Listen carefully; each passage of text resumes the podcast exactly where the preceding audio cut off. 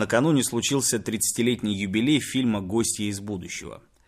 До сих пор сложно мне представить без него свое детство. Совершенно революционная для своего времени была картина.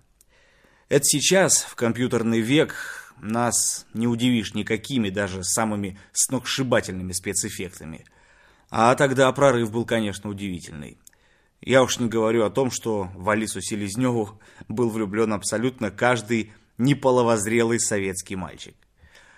И так уж совпало, что в этом году круглую дату отметит еще один и, пожалуй, величайший фильм о путешествиях во времени «Назад в будущее». 3 июля исполнится 35 лет с момента выхода его на экраны. Вот тогда и поговорим.